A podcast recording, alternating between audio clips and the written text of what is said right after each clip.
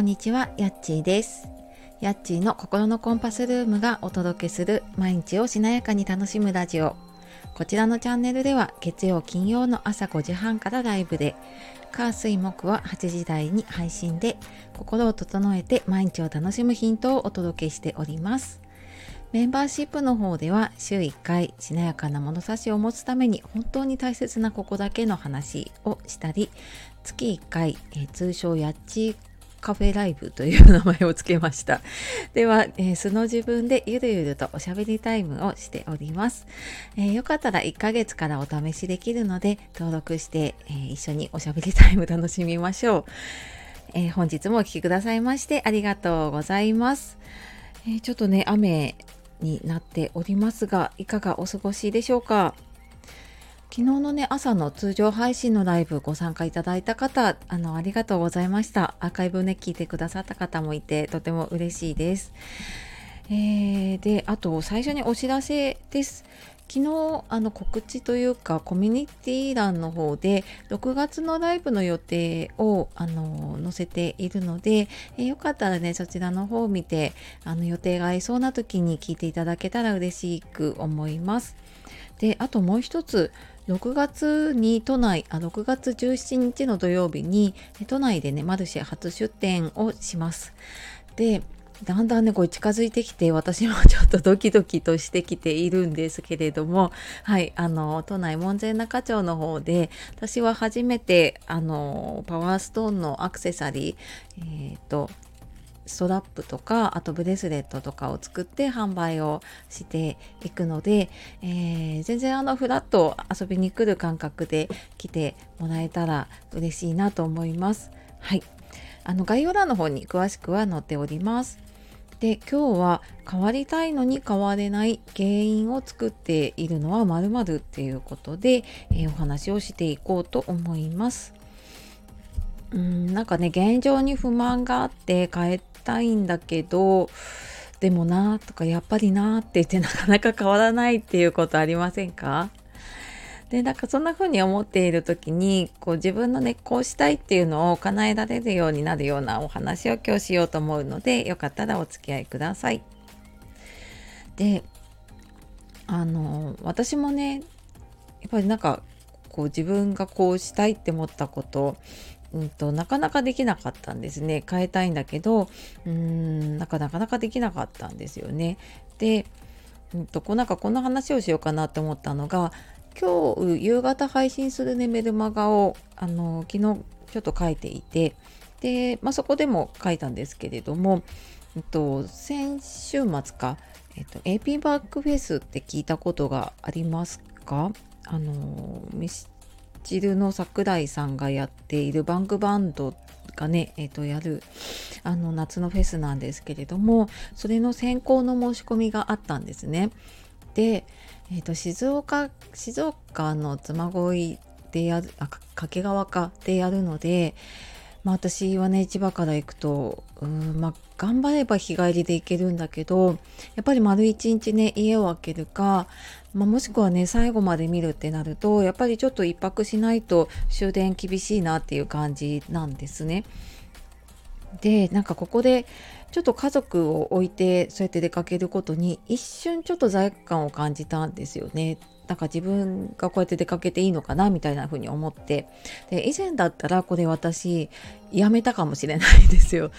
あなんか悪いなって思ってそういうのを気にしながら出かけるんだったらいいやって思ってやめたかもしれないんだけどでも今回は、まあ、次いつ行けるかわかんないし、まあ、その前にねチケット取れるかどうかっていうのもあるんだけどでもあのいつ行けるかわかんないしあの本当ね行ける時に行か行かなきゃというかね行きたいなと思って申し込みをしました。でこのフェスエピバンクフェスもねオンラインでやったりもしたんですよねこの何年前だったかなやってただ会場での開催になるのって5年ぶりなんですね。でその昔から私はなんか独身の時からかな行き始めていてまあ間本当にあの出産とか挟んでえーとまあ、子供が本当本当に1歳とかの時まではやめてたんだけど その後またやり始めてからはあの結構行ってたんですね。で、まあ、以前はねまあ、子供も小さかったり小学生だとね一緒にいてくれてたんだけどさすがに中学生になってね もう行かないって言われちゃったのでうんちょっとどうしようかなと思いながらもね申し込みをしたんです。であのー、私もやっぱりその仕事の時はまあなんか仕事だからって言えるんだけどそれ以外の自分の用事とか、まあ、友達と出かけるとかっていう時になかなかちょっと家を開けられなかったんですよね。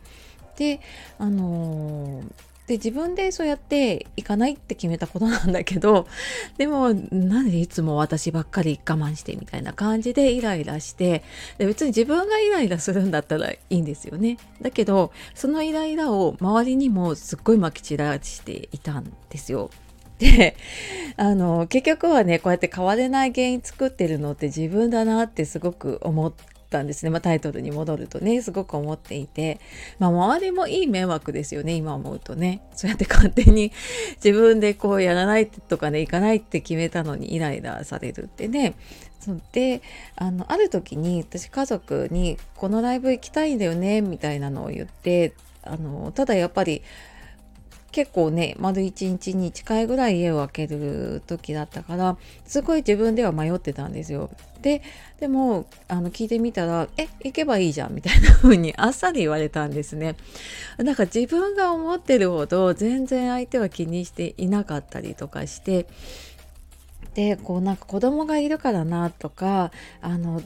夫にねこう留守番とかお願いするの悪いからっていうのはすごい自分が作った思い込みだったんだなっていうことにそこであの気がつきました。であの私自身もそうだしクライアントさんからね相談を受ける中でも何か新しいことをやりたいっていういう話とかね相談聞くこと多いんですね。で初めのうちってやっぱりこう子供がちょっとね手がかかるからとかちょっと仕事が忙しいからって言ってなかなか踏み出せないことが多いんですよね。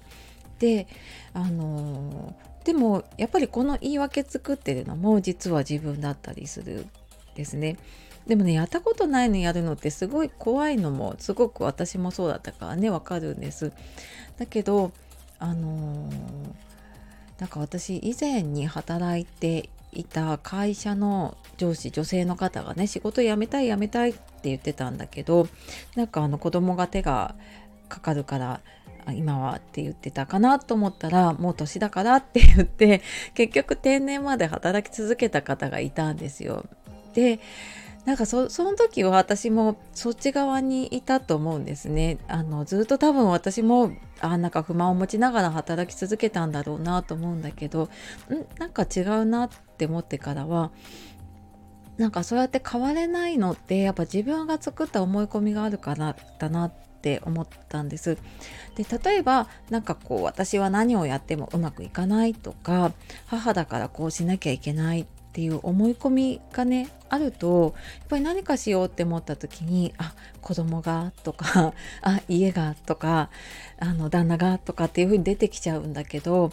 あのそういうね思い込みにまずね気づくっていうことが結構大きかったですね。でそこに気づけると少しずつ考え方をね変えていけるのであのなんかこう自分でね変えたいんだけど変わらないなっていう時はなんか私こう思い込んでることないかなっていうふうに、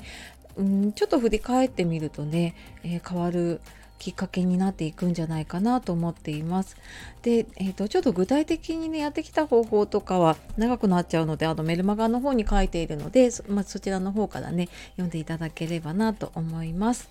はい、えー、そんなわけで今日は変わりたいのに変われない原因を作っているのはまるっていうことで、まあ、自分のね思い込みがね結構大きいよっていう話をしていきました。えー、最後までお聴きくださいましてありがとうございました。では素敵な一日をお過ごしください。じゃあまたね